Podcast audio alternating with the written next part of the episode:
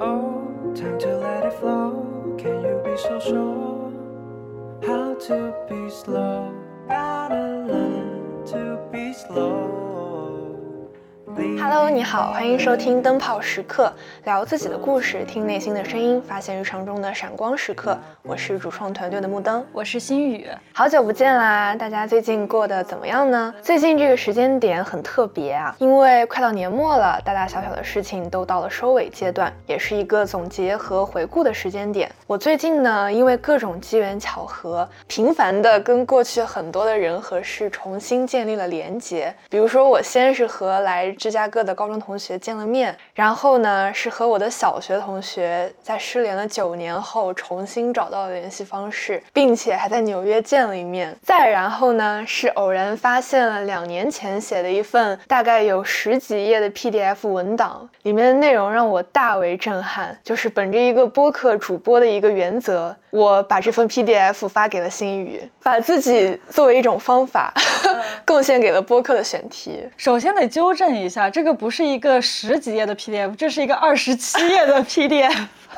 是大为震撼，因为我从来没有见一个人，就是他那个 PDF 上面有很多类似于让你回顾，说我最想做的事情是什么，然后是什么影响了我，就是阻碍了我做这件事情，以及我以后想生活成什么样子，就是都类似于这样的问题。但是我从来没有见一个人写二十七，没有想到那么长。我其实当时这个 PDF 是因为我。呃，两年前吧，那个时候是当时处于 gap year，然后我在领英上呢就找到了一个 coach 的一个职场导师，就相当于他是一个 coach，然后他是专门做职业这个方面的。然后当时我就跟我另外一个好朋友一块儿参加了他的这个训练营，就相当于是他每周会给你布置一个任务，就是这个任务，比如说你描述一下你三到五年内想做什么呀，然后你理想的家是什么样的，然后你理想的社交方式是什么样的，就是在给自己定立一些目标。可能相当于是重新帮你找到一种人生的规划还有方向这么一个训练营。嗯，对，当时就是还写了挺久的时间跨度，应该也也蛮长的了，然后把这个训练营给完成了。但是我看的过程当中，我其实是觉得，感觉这个内容上来讲，和我现在认识的你其实差别不大呀。真的吗？对，怎么说呢？就是当我看到好多东西，其实现在我见到你的时候，你好像已经完成了啊。就我记得当时有写什么普通话考级啊，学日语啊，然后一些看书的，然后一些心理学的东西。就是我见到你的时候，你好像已经是，就是可能你两年前写下这个计划的时候，想要就是两年后过上的生活这样的感觉，或者成为的人。嗯，对，其实我也有这种感觉。嗯，就是我会发现很神奇的，里面比如说定的一些目标，大差不差的，其实都在往这个方向上面走。嗯，虽然我后来并没有很严格的去执行它。我们其实可以就是从我当时定的这几个目标开始来盘一盘，说当时是以什么样的心态定的这个目标，然后我自己如何去衡量这个目标的结果。尤其是二十七页会写下很多很多的目标，我觉得我挺好奇，就是实现这个过程当中，如果你没有实现某个目标的时候，你会不会感觉到焦虑呀，对自己不满意或者一些困惑？就是怎么把这么多事情给理顺的？我觉得好像也是一个挺重要的事情。嗯。没错，我在这儿截了个图，准备 怎么讲？年终总结一下。对，两年前定的一些小目标，对于我自己来说，可能是一个当场处刑。还好呀，都是一些。看起来很 fancy、很很洋气的目标，很洋气吗？为啥第一个目标是练好普通话呀？我其实普通话就当时跟现在其实讲的是差不多的。我当时主要想练那个发音方式，然后再加上我当时就是发声的位置不太对，所以比如说像支、吃、诗和鸡、西、西，我就会发不太好。然后当时我就特地找了个老师，就是想说想练一下，然后就是也是就是想改变一下这个发声方式，就用叫丹田之气来发声。你是因为有什么需要，就是才让你发现你想练好普通话吗？还是说你这么在意别人听起来是什么样子的？我觉得当时其实就挺在意这个事情的。我会觉得，如果就是鸡西西啊什么这些词发不好的话，我会觉得我会不敢开口说话。这么严重？嗯，对，那个时候对自信其实还造成了一定程度的影响。这个在就是之前，比如说初高中或者什么时候有困扰你吗？有啊，有啊。真的啊？很惊讶吗？可能也是，比如说对于自己呈现出来的一种怎样的形象，包括声音形象，也会比较在意，有一些颠覆吗？哎，有一点，因为好像我没有怎么见，就是不是说做这种语言工作者这样的人啊，专门找老师练好普通话。但也许可能因为小的时候经常搞一些文艺活动吧，嗯，然后对这方面就不由自主的比较在意。对，不过确实播客播出之后，尤其是这样对比之后，我感觉身边的人 都在吐槽我的普通话，造成了一些不必要的 同行竞争，一些不必要的内卷。对，我觉得这就是自己的一种特色，嗯，反而不需要每个人都像播音员那样。你想谈谈这个里面还有哪些，就是哪一个你是比较印象深刻的呀？就是我这边列了很多小目标，然后大概是有七个。然后我是把这七个目标重新排了个序。这个当中，比如说我提到说坚持练瑜伽、每周复盘、每日冥想、坚持阅读，并每周摘抄总结，做到了吗？没有做到每周摘抄总结，但确实是坚持阅读了。我发现其实这几个都做到了，尤其是每日冥想这个，莫名其妙的，就是尤其是禅修回来之后，确实每天都在冥想，多多少少都能做到。就是尤其加了每周每日的。每月的这种，我其实挺难按的按照这个频率去做的，但是还是有在去做，就差不多是这个频率。嗯，对，就比如说，甚至完全不用提醒自己，就是自己那个心情啊、状态啊到那儿了，我就不由自主的会去做这些事情。嗯，对，其实这个还是个挺好的方法。就我之前看到有人说，如果你真的有一个目标，你是想很长时间做的，就是建议你要写下一个频率或者。就是越细越好，甚至就是比如说周二早上九点，我要做一个什么什么事情，就是你尽量就是把它能落到纸面上，而且就不让脑子里面去想，而是像你这样，就是有一个文档或者怎么样，有一张纸上，就是直接把它写下来啊。就你说，相当于你把这个目标放到你的日历里面，就是真的有这个时间，你我得去做这个事情。对对。而不是说在脑子里想它，对，可能更像一个承诺了。虽然你刚刚说就是落实到一个日程当中会对自己比较有帮助，但我其实感觉有的时候哈，就是我想说每天去做这个东西，反而会给我心理上面很大压力。我在这个 PDF 上面也反复的提到了这一点。那个时候的我哈，两年前的我，当我在写下每日的时候，其实我心里是在打鼓的。就之前我看说，人嘛，可能刻在基因里，他就特别想要有一种就是自己做主的权利，就是我想干嘛就干嘛的。对于自由的这种是很自然天然的一个事情。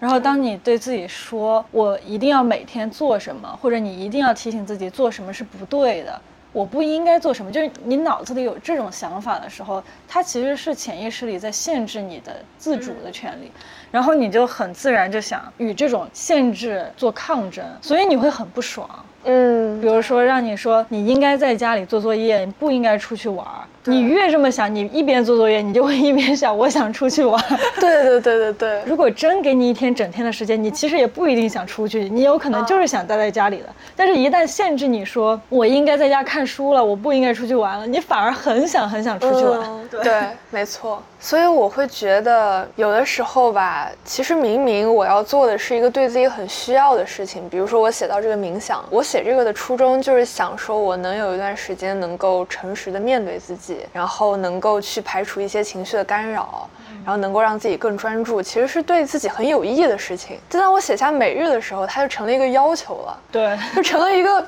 我去。judge 自己的一个标准，我要是没做到的话，反而我会觉得，哎呀，我怎么这样？我怎么没有完成这个事情？怎么不知道坚持是吗？对对对，就会开始批判自己。这确实挺完美主义的，就是对自己挺苛刻的。其实，嗯，这个是你在看我的这个 PDF 这个过程中有的这个印象吗？会有，但是这个也符合我对你的印象，我觉得，因为对，比如说我俩认识以来，我觉得不管是做播客也好，或者说就是平常写一些东西也好，我发现你就是整个专注点特别特别的细。从另外一个角度上做事情也比较慢，但是但是就是能看出来，不是那种故意拖延的慢，是那种很认真专注在这件事里，然后一个字，比如说一个字的去确认我是不是要这样写，所以是我心里面觉得完美主义的一个表现。这是一种夸奖吗，心宇同学？是啊，只要这个不困扰你，这个就是一个夸奖。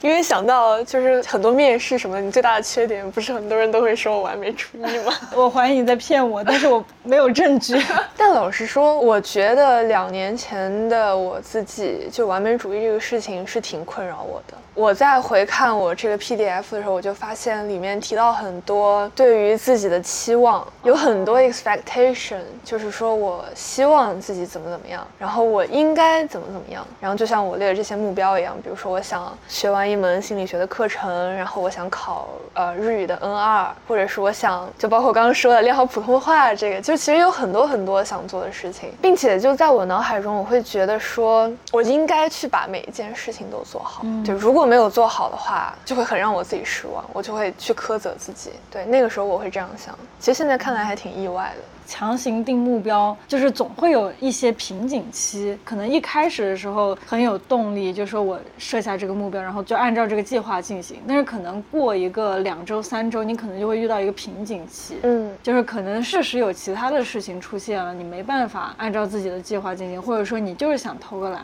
或者怎么样。人天性挺懒的，我觉得倒也没必要 故意做斗争。是的，就是有些计划只要长线能够做下来，我觉得不必太太在意，就是每一天或者每一次都要按照计划进行。是的，咱们刚刚从 PDF 的这个中间谈了很多。就是当时设立的目标还有计划嘛，这个咱们就是可以今天来深挖一下，怎么说从宏观方面对于自己的路径有一个规划，然后微观上面就是每一天这个日程上怎么说有序的去安排自己的生活，然后以及咱们这两年在这两个方面有什么改变。我很好奇你会有这样的，比如说三到五年的计划吗？我会有很想做成的事情，而且我知道以现在状况来讲，可能真的就是必须得花三到五年。嗯嗯，我自己特别特别想做的事情，你应该也知道，就是关于咖啡的事情。就这个东西也可能不是我的主业，但是三到五年，我确实我能感受到，如果你要问我三到五年要做成什么，我脑子里第一个能冒出来的念想就是它。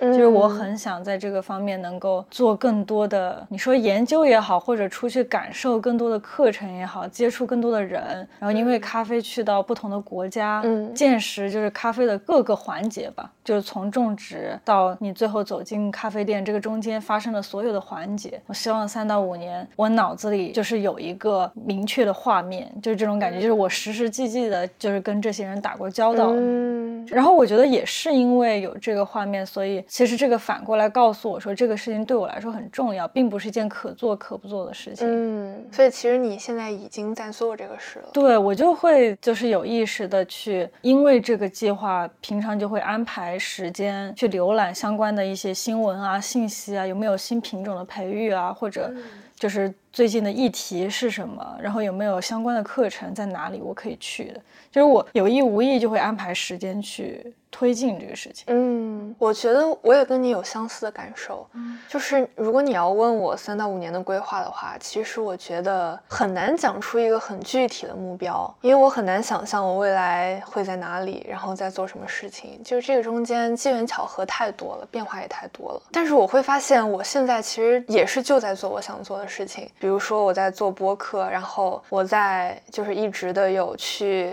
拍片子，就是拍那种街头摄影。然后一直在做自己的表达，然后观点的输出什么的，我就觉得好像说未来通向什么样的终点，并没有那么重要，重要的是我现在已经在这个路上了，我已经在做这个事情了。重点是在你生活的这个状态，是在奔向这个。就是目标的，就是在行进当中这种感觉，而不是说一定是达成某一个目标。对，尤其是当我回看这个 PDF 的时候，我两年前写的其实也是，就是我希望能够持续做观点的表达，比如说我希望能够继续做自己的一个自媒体平台，也都是我一直在做的事情。对，包括提到的什么心理学呀，然后还有偏灵性一些的冥想啊，什么这些，也都是就是莫名其妙的，就是已经走在这个路上了。对你这个让我想起来，就是也是前段时间，自从我们开始筹备这个话题，我的 YouTube 或者就是各种平台就老是给我推这种 神话题奇的大数据。对，就是他就讲到说，他当时的例子是说有一个人去参加格斗比赛，这样、嗯就是。他年纪轻轻，反正就拿了一个冠军嘛。然后他拿冠军之前付出了很多努力，包括就是安排很严厉的那种训练计划，然后包括饮食计划这样的。他就舍弃掉了一切吃那种就是垃圾食品的这种机会。他就说，当我站上领奖台的那一刻，我就会冲进麦当劳买四个汉堡，就是巨无霸汉堡，然后回家。但是当他真正达成这个目标，然后去买了四个汉堡回家之后，啊他反而怎么都觉得不香了。啊，好像这个人后来就觉得很困惑，为什么我得到了这个目标之后，我的快乐如此短暂？后来他就去哈佛研究了这个类型的问题，就心理学的问题。好的，他特地为了研究他这个问题。对对对对对，好的。为什么我我不快乐呢？这个问题，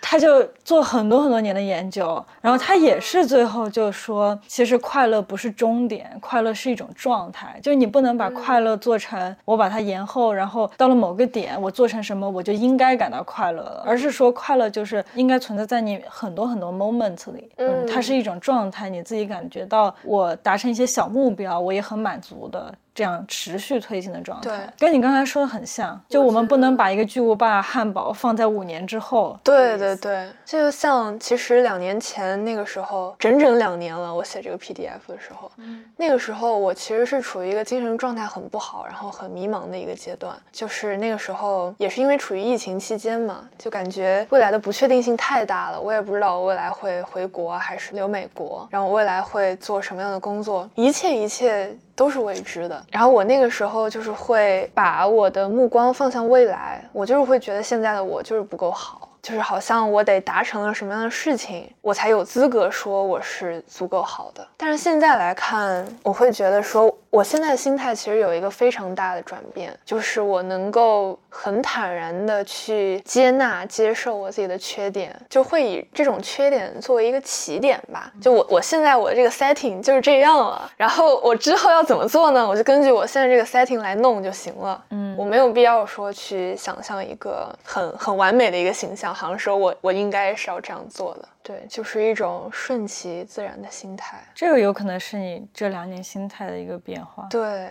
我会发现说，在一个不同的教育体系下吧，我会发现其实欧美同学的心态跟我们平常的心态差别还挺大的。就比如说，他们会很在意说你感觉怎么舒服怎么来，然后他们会很在意说你擅长什么、喜欢什么。嗯比如说我之前跟我们学院的那个职业导师去聊的时候，我就跟他聊 data 方面的事情，我就想问他说 data 方面要干什么，然后我问了一个可能在他看来无法理解的问题。我其实没有那么喜欢 data，但是我可能要去做这个工作。对，然后你觉得就是这个之后 的这个发展路径是如何？嗯他他觉得很惊讶，就是你不喜欢，你为什么要做这个呢？这个其实就相当于有一个惯性思维在吧，就觉得我必须要做 data，我才能够留在美国，好像才能够去有一个出路。诶，这个还挺有意思，就好像对我们来说更成熟的就是思考模式，就是你先考虑现实的问题，再考虑那种 ego，就是那种来源于本心啊什么什么之类那些问题。好像为了一些现实问题，我们可以先搁置一些，就是不能当饭吃嘛。我们 所说这种问题。包括可能在刷社交网络的时候，其实也能发现，大家在经历这种相似的苦恼。有的人会觉得说自己不够自律呀、然后每天怎么说自己定立的目标没有去按时按量的完成啊。其实有的时候挺心疼有这样困扰的朋友的，就是好像一直是在为一个理想中的自己去很严苛的要求自己，但是可能忽略了自己目前的状态。有没有可能是有些时候你理想中的自己未必是自己喜欢的自己？有点绕，就是说，比如说很早以前我就想我自己想要做法律方面的工作，想要考法学院，我能想象那样的生活是有成就感的，也是比较光鲜的。就是这种东西本身也不评判对或者错，就是这是我以前想要成为的人。但是你让我现在来看，其实我这个人的性格压根儿，如果让我过上那样的生活，我压根儿就不快乐。就是这应该不是我会喜欢的一种生活模式，哪怕它是曾经是我很向往的一种生活模式。就我觉得这两个东西可能并不一定是同样的事情。那你当时为什么向往呢？就我说了呀，我感觉能够过上一个很好的品质的生活。但是这个生活它有很多很多面，但是我当时可能只看到了这一面。后来我实际接触之后，我就会发现它很多。后来觉得我其实自己不太能接受一些，比如说工作强度也好，工作的类型也好，就是为了学这个，我得先做的很多很多事情。就是我后来就发现，所以我跳步了。就是我直接想的是，如果我已经成为了这样的人，我会拥有什么样的薪资？我会住在什么样的地方？嗯，拥有什么样的消费能力？我跳步了，因为跟这些东西相匹配的，我怎么走才能达到那个目标？为了这样的生活，我得付出什么？我跳了很多步。我只是看到了那个结果，明白。所以你其实当时没有看到说达到这个结果之后，你还要去承受什么？你要牺牲什么？对，如果我遇到了一个现在成为了律师的人，成为了我当时想要成为的这种人，如果我遇到了他，我肯定还是会觉得对这样的人挺佩服的，或者这样的人这样的生活对我来说还是有吸引力。但是我觉得这个应该不会成为我的生活。嗯，对，那种上头的感觉就现在已经没有了。很好，进入了一种自洽的状态。对。今年不是六月份毕业嘛，然后开始工作。其实这半年，说实话，我觉得很多人，包括我爸妈，肯定觉得这不是一个刚毕业的人工作的状态啊。怎么说呢？就是他们可能觉得刚刚出来工作的人，应该生活还挺辛苦，马不停蹄的做很多事情。你也得接受，比如说刚刚入门，然后做的很多事情可能是很细微琐碎的东西，不一定是你喜欢的东西。你的生活会被这种东西填满。但是我其实这半年的生活相对来说。我觉得可以形容是很轻松的啊，嗯，但是这个里面让我想明白跟理顺了很多生活里面的事情。之前有一个瞬间，我突然发现，就我本身是一个很喜欢听歌的人嘛，嗯，结果我发现，在去年一年。我基本上没有怎么听过歌啊，就是以前我是很喜欢，比如说边看书的时候开个音乐，后来就变成了开更舒缓的音乐啊，然后叫再舒缓的音乐，再舒缓，然后自然音，就是白噪音，对对对，然后到后来就放一点声音你都觉得有点吵，就是有点分散你的注意力，然后你会变得越来越没有办法按时完成自己的目标，觉得有点烦躁，然后直到你的生活其实很安静，我发现我经历了一个这样的变化。直到我后来。这半年之后，我又重新开始听歌的时候，我突然发现这种状态才是我很喜欢的。其实之前很长的一段时间，我一直生活在一个我其实不太舒服的环境里，而且我一直告诉自己，我必须要这样做，因为任何事情就不能打扰我完成我最主要的目标之类的。嗯，这种感觉。但是现在想来，其实没必要长时间都活在那样的状态下。包括这半年，就真的类似这样的例子也有很多，就是你渐渐找回了，就是你以前生活里以为。随时都能出现的一些让你觉得很开心的事情，后来不存在了。然后这半年又慢慢的捡起来。那我想问哈，当你比如说在在你找到工作前，你得面临一些找工作的压力，然后还有那种不确定性。如果你再回过去再过一遍的话，你觉得你还会按那样的生活方式生活吗？这就是从一定角度上，我不是特别认同之大的这种 quarter 式的一个，又收回了，就是没有办法的办法。你明白，就是人一天只有二十四个小时，嗯，然后你选择了。知道你就选择了一种八周学别人十二周的事情，然后它本身其实，如果你真要按照就是你想学到的那个学那么好的那个标准去学的话，你就是要看那么多东西，就是要额外学很多东西，没有办法的事情。但是如果再来一次，我不希望我的学习体验是这样的。说实话，跟上。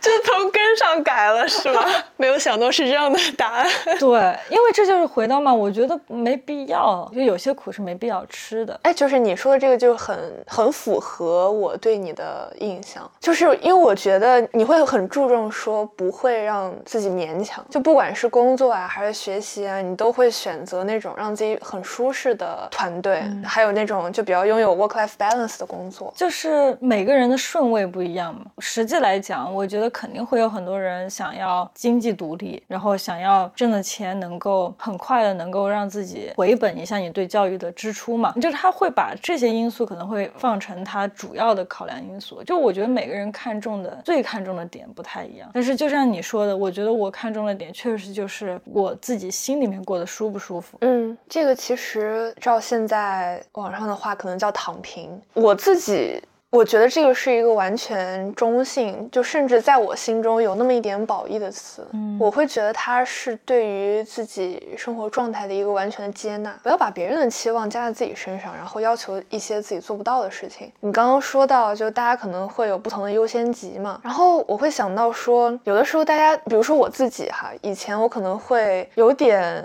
搞不清楚自己为什么要把这个东西放在第一优先级。嗯。比如说以前大家可能都会强调说，你这个应届生的身份很重要，然后年龄很重要，嗯。你得按照这个社会时钟走，你在什么样的年龄要做什么样的事情，就是在这个思维方式之下，可能你就会很有紧迫感，你就会觉得，那我毕业之后我要立马找到一个好的研究生，然后读上研之后我得立马就是参加这个秋招啊什么的，然后毕业之后找到一份很好的工作，然后找到好工作了，然后我就能跳下一份好工作，这样一级一级往上爬。但是后来就是会开始想说，那这个真的是我的优先级吗？就是它对我真的有那么重要吗？得想清楚，你这么努力之后，你最终想要得到的到底是什么？就如果我只是想通过我的奋斗得到一个特别好的 title，就是一个职称，一个什么样，那我觉得这样的你安排这样的计划是没有错的。但是如果你最终想要得到的还是一些类似于意义上的问题啊，就是比如说我还是想最后觉得我的工作对我来说有没有意义，嗯让我觉得有没有成就感。如果你还是内心想的是这样的问题的话，那你现在安排的计划其实就不能够按照就你刚才说的那种，嗯就是朝着职称或者朝着类似于更物理上、现实上的一些目标去行进。嗯，对，你就得现在考虑的每一步，你其实或多或少你都要考虑到以后我要达成的其实是意义方面的问题，而不是硬性的薪资啊或者这些比较客观的一些因素。嗯，对。而且如果是真的是为了工作意义的话，那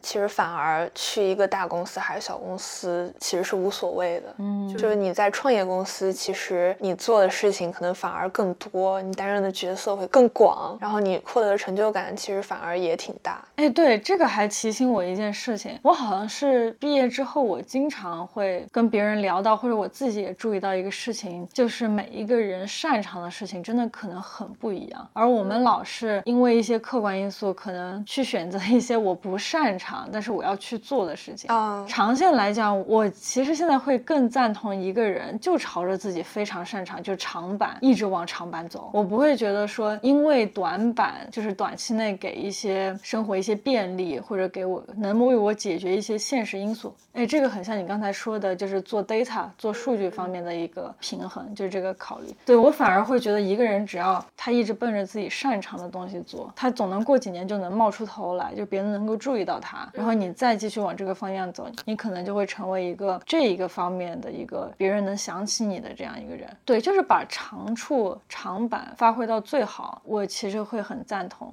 这样的做法，而不是说老是去关注我这个不行那个不行，我得去补它。嗯，虽然说客观上来说，学马确确实是比较好留美，但是你看现在就是同样的这个行业也面临了很大的不确定性，所以某种意义上来说也没有一个绝对的铁饭碗。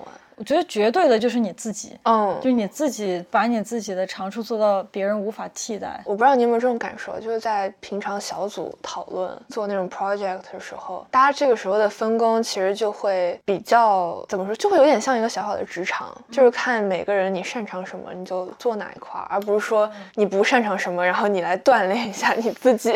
然后你非得去承担这个事情。如果找对了方向，我真的觉得很多事情都是顺的。如果你一直觉得一件事情非常有阻力，就怎么做它都不顺，你付出很多努力它都不顺，那真的得想一想你是不是适合这个东西。嗯，我也挺佩服很多欧美同学的自洽的。就比如说在小组讨论的过程中，有的人就直接说我不擅长写作，我可以把这个 bullet point，然后把这个观点给你列出来，但我一定要需要有个人来帮我 proofread，嗯然后把这个句子给连起来。有的人可能就是说我就是不擅长 data，这样就是另外一个擅长的同学可以来承担这个任务。这也不存在是划水，就是其实嗯就是分工。我觉得这样反而是一个比较良性的循环，就是每个人做自己能做的、擅长做的那一部分。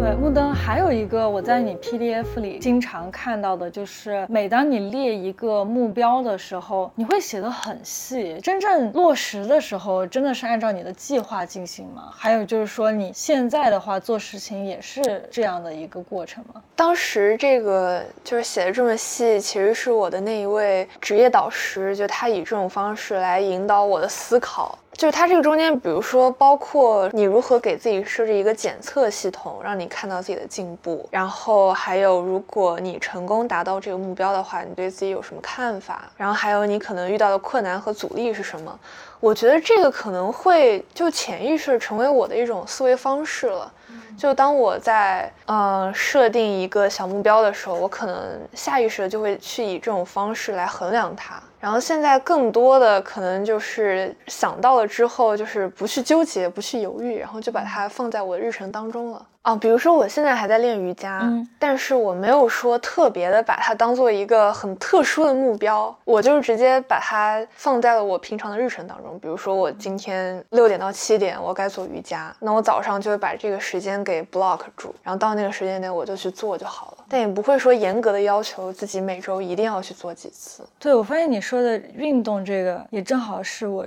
这半年其实变化可能最大的。我觉得很久很久了，我没有这么坚持运动这件事情。嗯就是这半年开始，就是之前是健身和网球，现在也会就是加一些瑜伽进来，但是一周可能七天有五天都会运动。那很频繁啊。对，就是这半年，我终于把运动这件事情，就是逐渐培养成了我生活的一部分。就是像你你说的，我不会去想我今天要坚持做一件事情，我现在已经变成有时间，我画出来一个小时我就去做了。哦，是怎么样达到这样的状态的呢？其实起因还是因为，因为比如说肩颈酸痛是一个很久就困扰我的事情，就是我其实有些时候还挺担心这个会成为一个健康隐患的，所以我每次都是等挺痛挺难，就是你稍微做几分钟，它就有点肌肉紧张那种时候，我才会说我坚持做个几天的瑜伽，就是我一直把这个当药了。但是直到我后来毕业了，有时间了，我就会第一时间我就会想把运动这件事情，嗯，作为一个我长期能够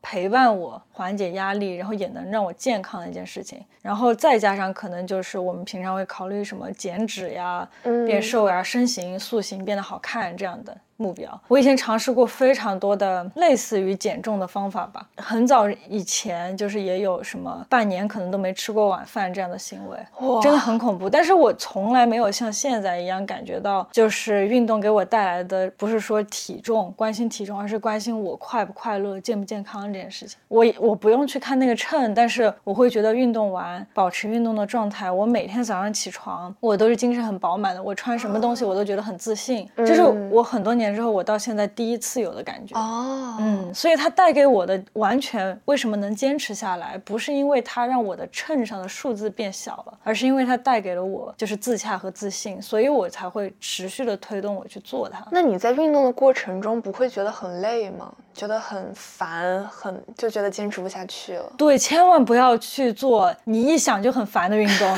这是我一一再的告诫。就是我现在不会去做很多有氧，因为我真的很讨厌跑步。我知道很多人很喜欢跑步，我也很羡慕他们很喜欢跑步，但是我真的不喜欢跑步，所以我不会勉强自己跑步，所以我就把有氧换成了打网球嘛，我就去学一个新的东西，我对它产生兴趣了，我就会自然而然的做有氧了，但是我不会勉强自己去跑步。哦，就相当于你到健身房就是直接上无氧了。对，到健身房我可能热身个几分钟，然后我就开始做无氧了。包括你瑜伽里面也有很多不同的流派，它会有不同的体验呀。对就有些是舒展的，有些是强调 flow 的，有些是力量的，它也会有不同的流派，你可以选择。所以一定选你就是很喜欢的东西去练，不要碰就是你想起来就压力很大的事情。对，这个我也深有感触。就是以前可能也是跟风吧，网上大家总是说那些天鹅臂啊，或者是一些什么帕梅拉呀、就郑多燕啊，就各种操什么的。但是很多练了之后，真的是累到没有办法再练下一次了。没法爱上。没法爱上，就是后来就是会觉得说，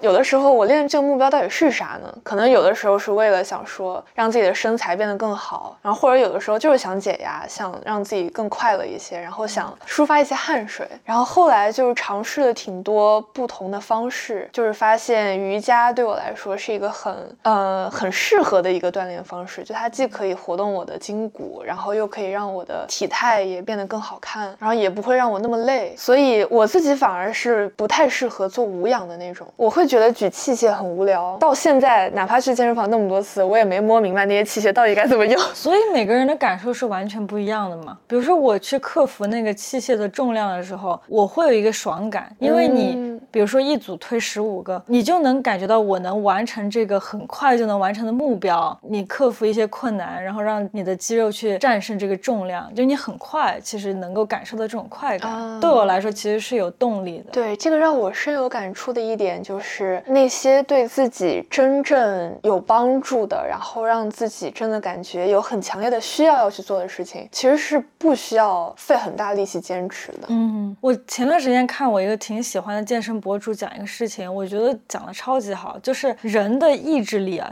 这个意志力让你去坚持或者让你去自制这件事情，这种意志力人是有限的。他说你干嘛把这种意志力放在高强度重复嘛？你运动就是高强度重复，干嘛要放在这种事情上面？你为什么不把你有限的意志力拿去做点别的？你你想看书，你想旅游，你想学点别的，为啥不拿去做这些呢？说大实话，这个健身博主，你想，我每天就坐在这个位置上很久，其实你就是需要动一动，嗯你不需要成为健美小姐，对吧？所以别给自己找不快活，就是这种意思。对对对，是的。